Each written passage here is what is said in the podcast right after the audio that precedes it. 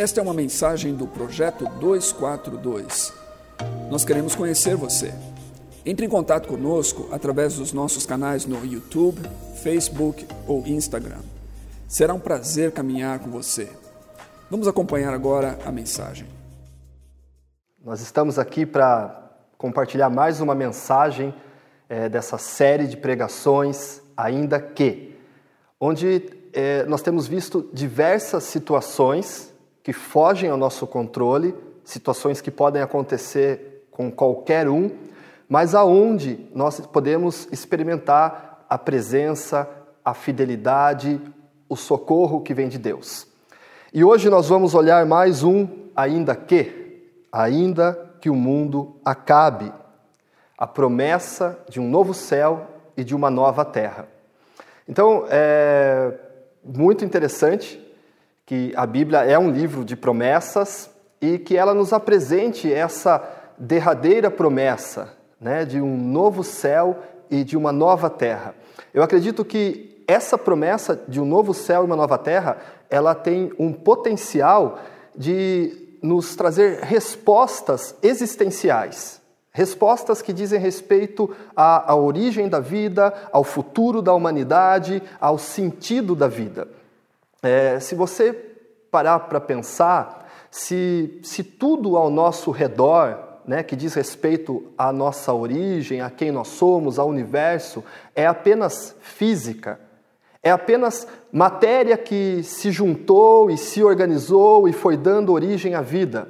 Se não existe nada no nossa, na nossa origem, no nosso início, se não existe nada né, no nosso futuro, nada que nos aguarda, apenas um, alguém já disse, né, um frio e impessoal é, universo, então nós realmente não temos esperança, nós realmente não temos perspectivas amplas de vida.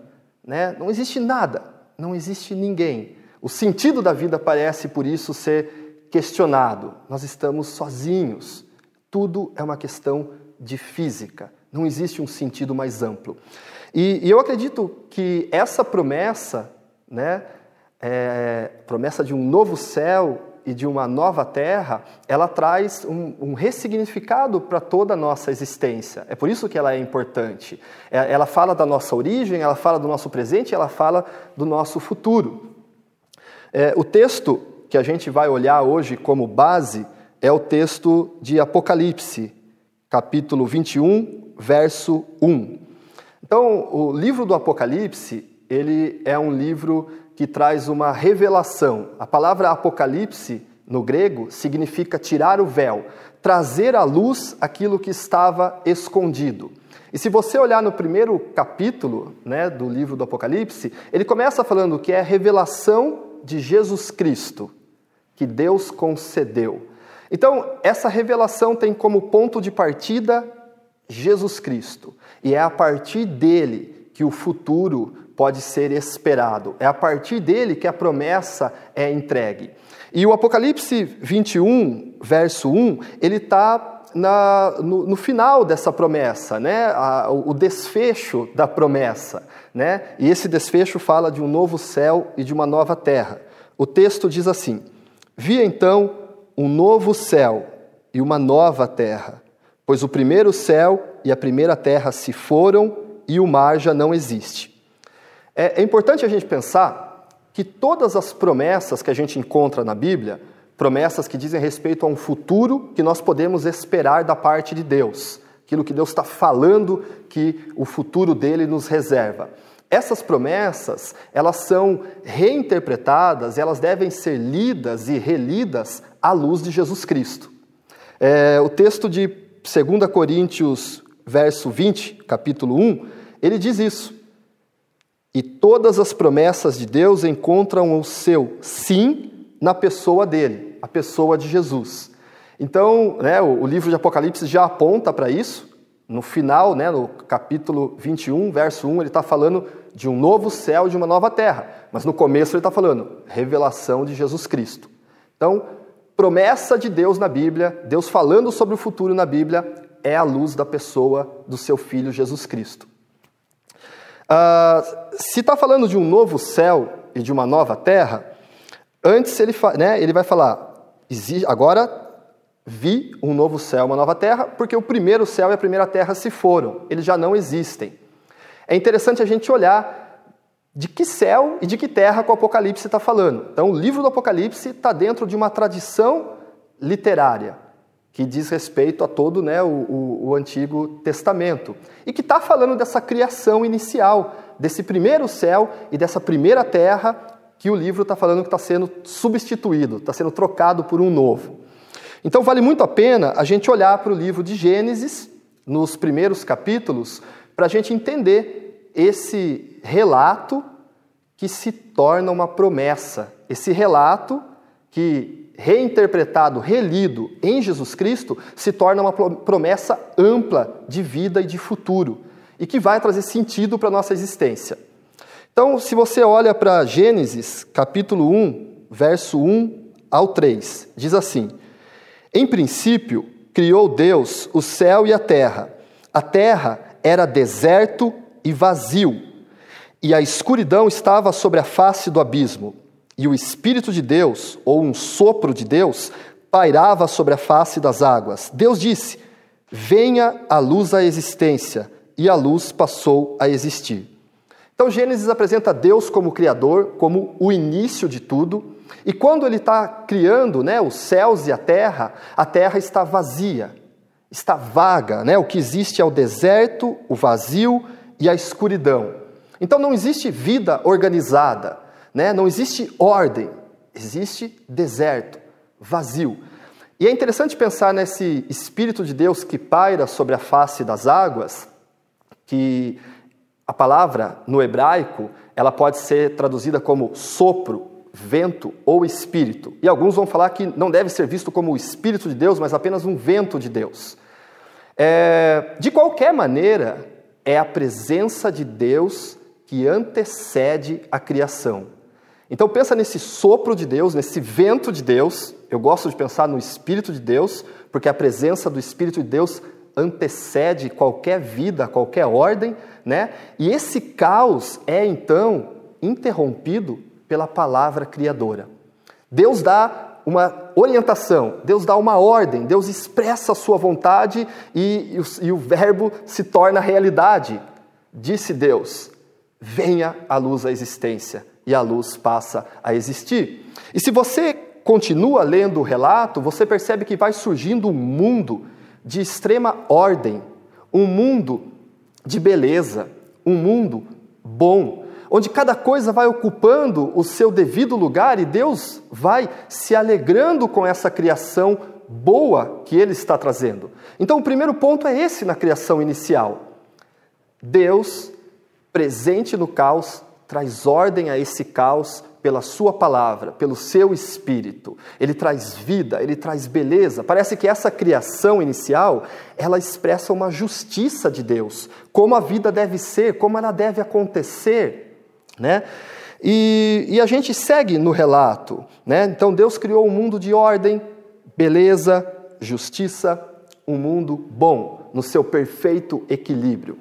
E Deus cria o ser humano. É interessante que no verso 27 nós encontramos Deus criando o homem e a mulher, então ele cria o ser humano macho e fêmea, a sua imagem e semelhança. Olha só, o grau de dignidade que isso confere ao ser humano. Ele é imagem e semelhança de Deus, do Criador. Existiam outros é, relatos da criação dos povos ali da Mesopotâmia, vizinhos de Israel, onde a criação era um pouco diferente. Os deuses criaram o ser humano para fazer o trabalho duro e pesado, enfadonho, que eles não queriam mais fazer. Então o ser humano é como que um escravo dos deuses.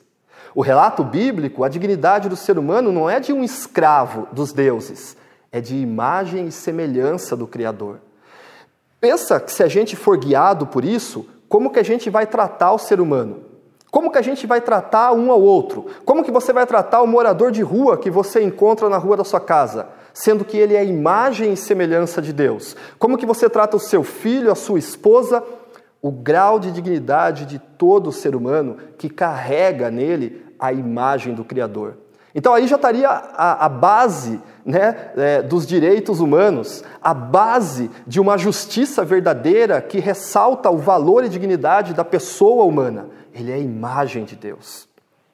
E o relato é, segue: diz que Deus plantou um jardim, o capítulo 2 de Gênesis, né, no verso 15. E nesse jardim, então Deus é um jardineiro, Deus planta um jardim e coloca o ser humano lá para tomar conta do jardim.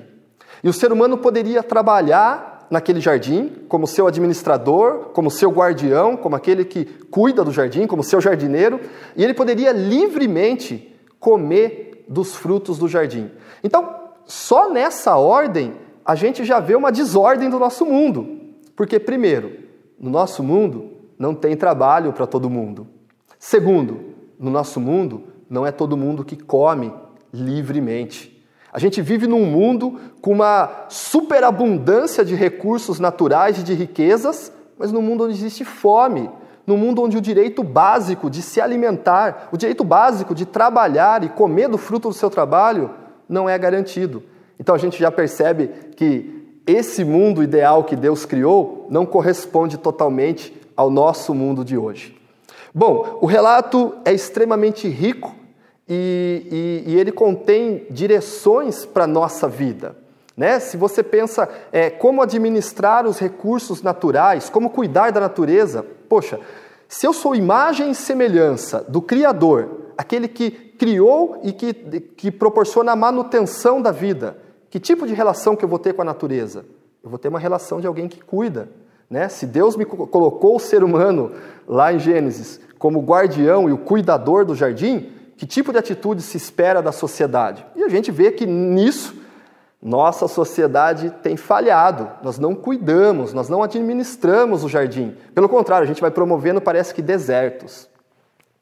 Bom, todo o relato vai mostrar Deus como um bom criador, a generosidade, a graça de Deus em permitir que o ser humano participe né, dessa boa criação. E todo o relato mostra que Deus tem bons propósitos para o ser humano. É, é, é, tão significativo quando Deus olha para o homem e fala: não é bom que ele esteja sozinho, não é bom que ele esteja solitário, vou fazer para ele alguém que lhe corresponda. Né? Então Deus cria a mulher. Muito forte isso, né? a relação do homem com a mulher e a relação do homem com o, o seu semelhante, com o seu próximo. Não é bom ficar no isolamento. O homem é um ser social que se desenvolve, que se realiza em sociedade. Então, o relato, como eu disse, extremamente rico. E o relato segue e ele nos apresenta não só as coisas boas dessa criação inicial, mas ele apresenta como que a desordem entrou no mundo. E a desordem vem como consequência do afastamento de Deus. A gente encontra no capítulo 3 de Gênesis o relato da queda. Né? Então, o relato diz que Deus criou o jardim, Deus colocou o homem lá como seu guardião. Existiam duas árvores, a árvore da vida, a árvore do conhecimento do bem e do mal. E a única árvore que o ser humano não podia tocar no seu fruto e dele se alimentar era a árvore do conhecimento do bem e do mal. E o ser humano deveria dar crédito à palavra de Deus, confiar no seu Criador e nos seus bons propósitos. Mas o mal, né, personificado na imagem de uma serpente, questiona é, essa orientação de Deus, questiona aquilo que Deus havia dito. E no capítulo 3, versos 4 e 5, nós encontramos: A serpente disse então à mulher: Não, não morrereis, né, quando você comer do fruto. Mas Deus sabe que no dia em que dele comerdes, vossos olhos se abrirão e vós sereis como deuses, versados no bem e no mal. Então, olha só que interessante: vocês vão comer e vocês não vão morrer. Vocês vão ser como deuses, versados no bem e no mal. Eu fico pensando que, olha, né, Deus tinha o propósito que o ser humano fosse pleno, encontrasse sentido, realização na vida. Pois Deus criou o ser humano à sua imagem e semelhança. Mas o ser humano quer ser como Deus, independente de Deus. Ele quer decidir seus próprios caminhos, ele quer decidir o bem e o mal. E com isso há é, é, é, esse movimento de se afastar de Deus. O ser humano, com esse ato de tomar do fruto, está declarando a sua independência de Deus. Eu vou me realizar, eu vou encontrar futuro, eu vou encontrar vida e plenitude, mas sem Deus. E dessa forma, é, o, o relato do Gênesis segue e ele vai mostrando como que um movimento espiral de afastamento de Deus. E esse afastamento, quanto mais o ser humano se afasta e se esquece do seu Criador, a, a qual ele tinha um relacionamento, quanto mais o ser humano perde a referência. Ele não sabe mais quem ele é. Ele não sabe mais se relacionar com o seu semelhante. Ele não sabe mais se relacionar com a criação. Ele perde os parâmetros daquilo que é o bom, o belo e o justo. Né? E, e a gente percebe esse movimento né, como que algo crescente, onde o ser humano vai se perdendo cada vez mais. Né? É, é interessante que existia um relacionamento. No, no relato da, da queda, o capítulo 3, diz que após comer do fruto, o ser humano ouve o, os passos de Deus, ou o barulho de Deus se movendo pelo jardim na viração do dia, à procura do ser humano. Deus pergunta: aonde você está? Deus deseja relação, relacionamento, comprometimento com o ser humano. Isso desde o início. Deus está procurando o ser humano. Mas o relato diz que o homem sente medo de Deus a partir daquele momento e o homem se esconde de Deus. E, essa, e esse movimento de medo de Deus, se esconder de Deus e estar cada vez mais perdido em quem se é e na forma que se deve viver, a gente percebe o seu ápice no capítulo 6, que é o relato do dilúvio. E o verso 5 diz o seguinte: O Senhor viu que a maldade do homem era grande sobre a terra e que era continuamente mal todo o desígnio do seu coração. E no verso 11, a terra se perverteu diante de Deus e encheu-se de violência. O, o, relato vai falar que Deus se afligiu, seu coração se partiu e ele se arrepende de ter criado o homem porque ele está vendo a violência que o ser humano promove sobre a terra. É interessante que a palavra aqui para violência é Hamas. E dependendo do contexto na Bíblia, ela pode significar violência, como também pode significar injustiça, agressão, brutalidade, crime, atropelo. Então, essas, né, a violência que diz respeito à injustiça. Né? Quanta, quanto de injustiça que nós vemos no nosso mundo, que é uma injustiça violenta, agressiva, que passa por cima da dignidade do ser humano, esse ser humano que foi criado à imagem e semelhança de Deus. É, a, a Bíblia trata muito desse tema da violência, da injustiça, né, que, que, que atropela uh, o ser humano. A gente encontra isso muito forte nos profetas. Então, os profetas são homens que, que têm extrema sensibilidade a respeito da sua sociedade, a respeito né, da ética, do comportamento, do direito e da justiça, e eles relacionam tudo isso com Deus. Deus é um Deus que não criou o mundo para permanecer na injustiça. Deus é um Deus que não criou o mundo para o sofrimento. Deus criou um mundo belo, bom, justo, harmônico. Né? E, e, os profetas estão denunciando tudo aquilo que não corresponde a esse mundo que Deus criou. A, a gente encontra a súplica do profeta Abacuque, logo no começo do seu livro, Abacuque capítulo 1, verso 2, e ele diz assim: Até quando, Senhor, gritarei por socorro e não ouvirás? Então, esse grito por socorro, esse questionar de Deus, pressupõe que Deus ouve. Por exemplo, até quando o Senhor, né, que ouve, né, não vai ouvir, não vai responder, né?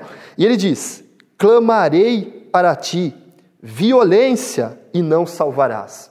Então esse vai ser um pressuposto da Bíblia. A violência ofende a Deus. A violência contra o mais fraco, a violência que oprime, que promove a quebra do direito e a injustiça, é ofensa contra Deus e, e, e, esse que sofre a violência, ou esse que vê a violência, ele pode clamar a Deus, esperando a sua ação, esperando o seu socorro, o seu resgate, a sua salvação. Então, ah, se você for olhar o contexto dos profetas, é um contexto de muita injustiça, é um contexto de guerras, é um contexto de golpes de Estado, é um contexto onde juízes julgam por suborno, é um contexto de prosperidade de alguns à custa de pisar nos outros, é um contexto de opressão e violência. E o profeta está clamando a Deus. Essa violência que o texto do dilúvio nos mostrou que era grande sobre a terra. Se nós olhamos para o nosso mundo hoje, nós percebemos um mundo que, infelizmente, né, corresponde a esse mundo de violência. Em muitos aspectos, o nosso mundo corresponde àquele mundo belo, bom e justo, harmônico que Deus criou. Mas ele é fragmentado, ele é quebrado por esse mundo da violência, do pecado, da morte. Né? Deus disse: se você comer do fruto, você vai morrer. Por que, que vai morrer? Porque vai se afastar de Deus, e Deus é vida. E se não está perto de Deus, não tem como a vida prevalecer. O que vai prevalecer é a morte. Então a gente percebe, infelizmente, no nosso mundo de hoje, a morte né, correspondendo ao que a gente está lendo aqui, a violência correspondendo né, a esses textos.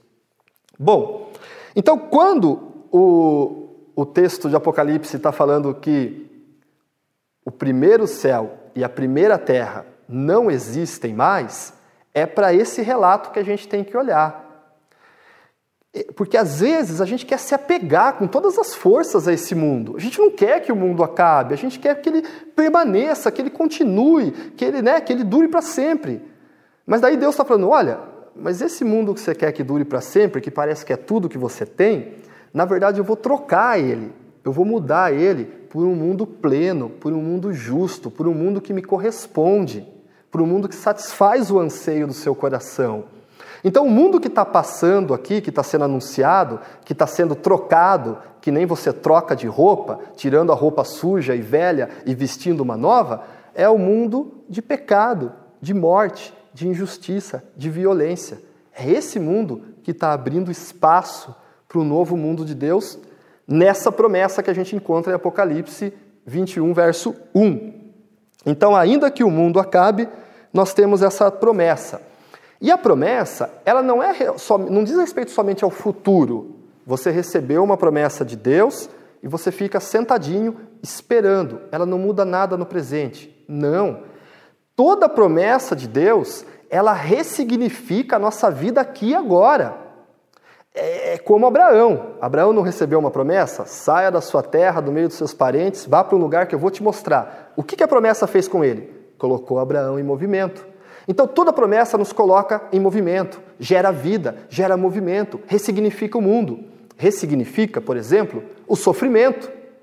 Né? O sofrimento é absurdo. O homem foi criado para a dor, foi criado para o sofrimento, foi criado para o desespero, para o desastre, para a calamidade. Tudo isso é ressignificado pela promessa, porque eu posso chorar no dia de hoje, no tempo presente, eu posso ter dificuldades, eu posso ter sofrimento, mas eu tenho a promessa de um mundo pleno no futuro que me aguarda. Então, se você coloca na balança o sofrimento e a promessa de um novo céu, de uma nova terra, ela pesa muito mais. Ela dá condições para que você e eu nos coloquemos de pé em meio ao sofrimento e a gente continue caminhando. A promessa também, ela ressignifica a forma de vida nossa no aqui e no agora. Eu, eu gosto muito dessa força é, que, da promessa, de trazer mudança no presente, de me impulsionar a uma nova forma de vida. Por quê? Se eu estou esperando um novo céu, uma nova terra, que tem o seu pano de fundo naquele céu e naquela terra inicial, antes da queda, de plenitude, de relacionamento pleno com Deus, de relacionamento pleno com o seu semelhante, né? Onde o homem trabalha e come livremente, aonde ele tem um ambiente de segurança e paz, onde a vida pode florescer. Se eu penso que o futuro que me aguarda é esse, esse futuro já me ilumina agora e eu começo a tentar viver ele já. Então, tudo aquilo que eu faço à luz dessa promessa, já é um esforço de trazer algo do futuro para o presente, entende? Por exemplo, se a promessa está falando, nos moldes do relato do Gênesis, que o homem comia livremente dos frutos do seu trabalho, todo o esforço nosso hoje para matar a fome do ser humano, fome de pão mesmo, todo o esforço nosso para proporcionar a dignidade de um trabalho, está em sintonia com esse futuro esperado e aguardado. Entende? Então, se nesse futuro esperado e aguardado havia um relacionamento desimpedido, livre, fluido entre Deus e o ser humano, Toda a minha oração hoje, todo o meu movimento em direção a Deus está em sintonia com essa relação perfeita. Se é, o, o, ser humano não era bom que ele estivesse só, mas que ele tinha, né, era, era completado pela, pela sua mulher, é, foi criado para uma vida em sociedade, tudo que promove a vida comunitária, a vida em sociedade, o cuidado mútuo, está em sintonia com isso. Tudo que promove a dignidade e o cuidado né, da criação, do, do, do meio ambiente, dos ecossistemas, da fauna, da flora, está em sintonia com aquilo que Deus falou. Ser humano, cuida daquilo que eu criei. Entende como a promessa tem um potencial de trazer mudança para o hoje? A, a, promessa faz que até mesmo o, o, os bens e o consumo sejam relativizados. Tudo que eu tenho é essa vida. Eu preciso guardar cada vez mais, poupar cada vez mais, ter cada vez mais, porque é isso que garante o meu amanhã. Só que se existe um novo céu e uma nova terra, os bens daqui perdem também o seu valor na balança pesam muito menos, são relativizados, não são mais a posse que garante o futuro, são usados para o bem comum. Entende como a promessa tem um potencial de mudança forte? A, a promessa de um novo céu e uma nova terra, até mesmo, ressignifica os nossos projetos de vida. Todos nós temos projetos de vida. Sonhos, algo que a gente quer construir, uma carreira que a gente quer seguir, uma faculdade, uma, uma casa, filhos, família. Mas pensa tudo isso ressignificado por essa promessa. Faz toda a diferença. A promessa de um novo céu, de uma nova terra, de uma morada eterna, perfeita, onde não vai mais existir o mal, a dor e o sofrimento, ressignifica a nossa existência como um todo. Uh, e, e, e, da onde que nasceu essa promessa? Nasceu somente dos textos é, do Gênesis?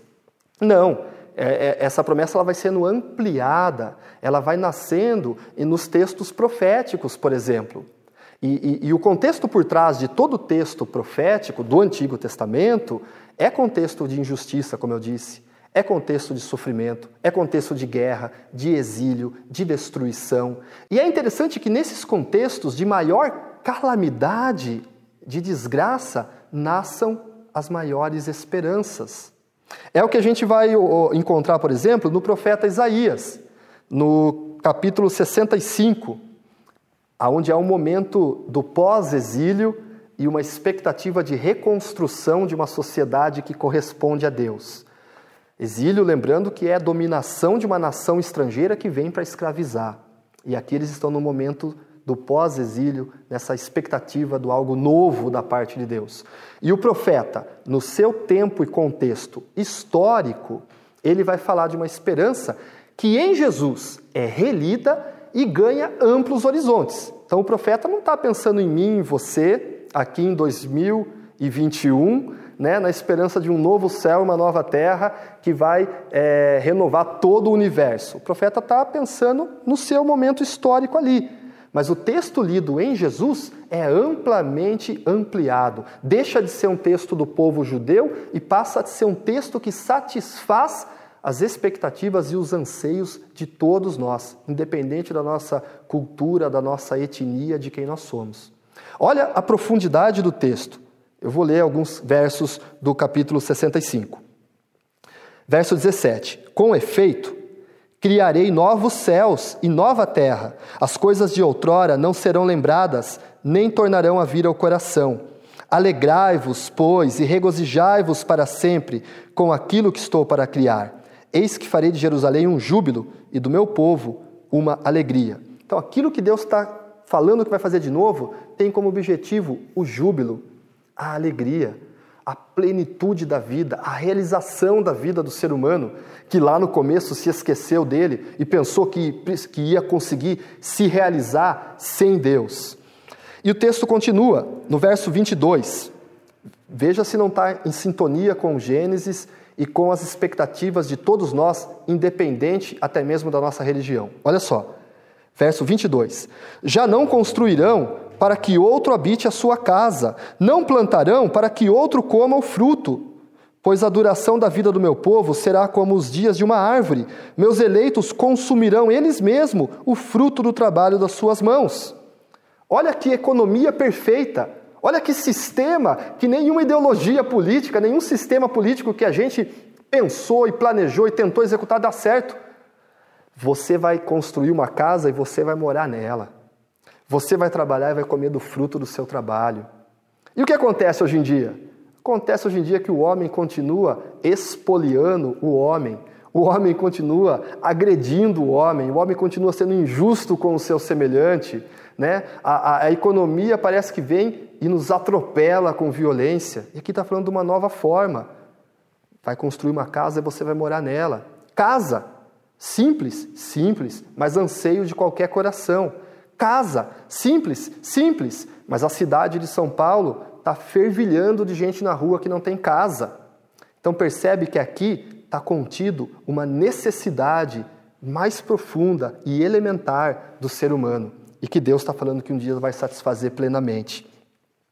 E o texto continua, no verso 24: Acontecerá então que antes de me invocarem, eu já terei respondido, enquanto ainda estiverem falando, eu já terei atendido. Olha o relacionamento com Deus que foi quebrado, que o homem sentia medo, agora restaurado. Antes de invocar, Deus já vai responder. Antes de falar, Deus já vai atender. O relacionamento foi restaurado. É isso que Jesus veio fazer. Jesus veio restaurar o relacionamento. Bom, e o verso 25, olha que imagem bonita. O lobo e o cordeiro pastarão juntos, e o leão comerá feno com o boi Quanto à serpente, o pó será o seu alimento. Não se fará mal nem violência em todo o meu santo monte, diz o Senhor.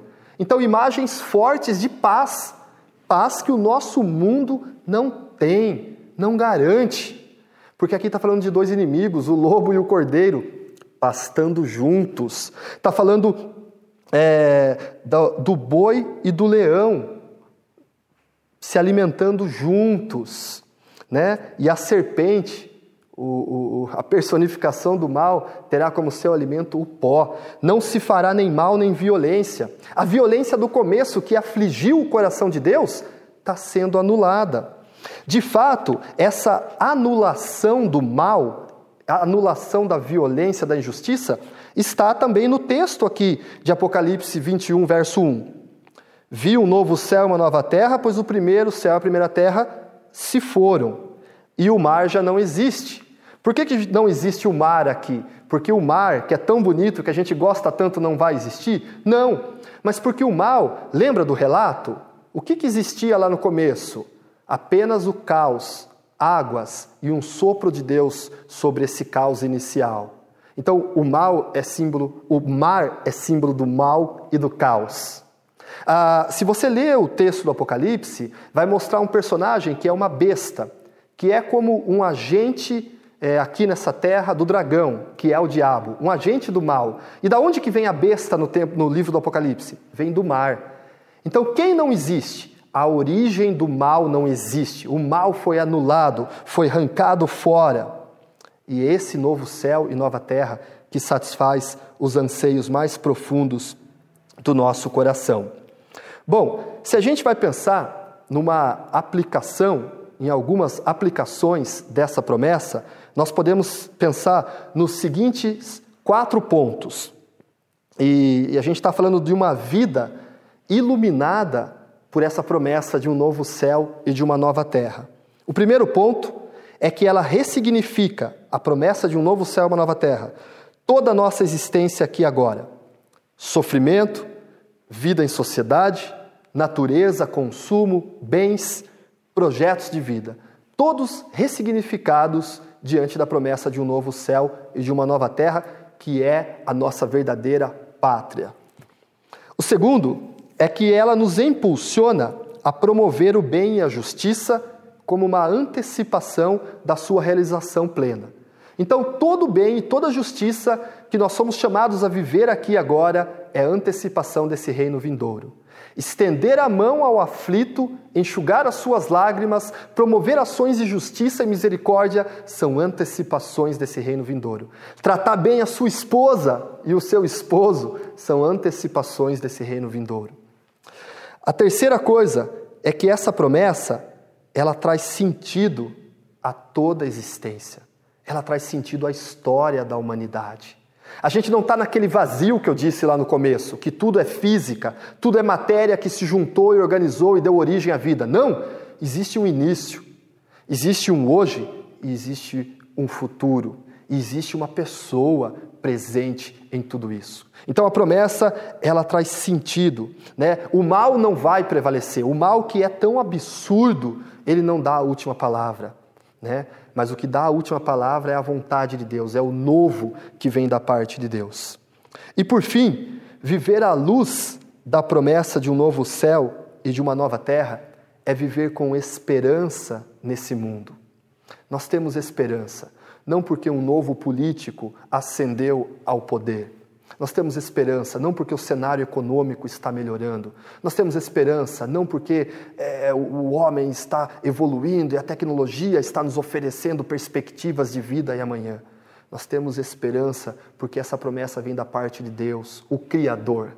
Aquele que fez uma vez, ele pode fazer novamente e certamente fará. E dessa forma nós temos liberdade liberdade diante dessa vida, liberdade diante de toda dor, diante de todo sofrimento, liberdade de não ficar presos nesse mundo e nas coisas que ele, que ele, que ele pode nos oferecer, de tal forma que ele, é tudo que nós temos. Não, nós temos liberdade, nós temos da parte de Deus uma morada eterna. E tudo isso, como eu disse, se realiza graças a Jesus.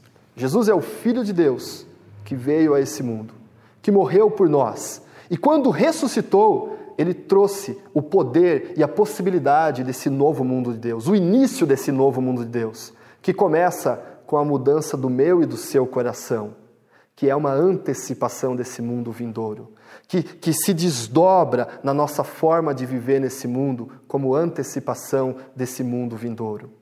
E, e essa é a nossa esperança, e eu espero que essa esperança encontre né, o seu coração também e essa esperança traga uma nova perspectiva para a sua existência. Amém? Gostaria de orar com vocês. Senhor, obrigado pela tua palavra, obrigado pelas tuas promessas que nasceram dentro do povo judeu, dentro do povo de Israel, mas que em Jesus são relidas e reinterpretadas e têm os seus horizontes amplamente expandidos, de tal forma que satisfazem os anseios mais profundos de todos nós. Promessas que falam de vida, do fim da morte, do fim do sofrimento, da dor, da injustiça. Promessas que falam de plenitude de vida, promessas que falam de um relacionamento com o Senhor e de um relacionamento uns com os outros baseado na justiça e no direito. Promessas que falam do ser humano em toda a sua potencialidade, se desenvolvendo e encontrando a felicidade. É para isso que o Senhor nos criou.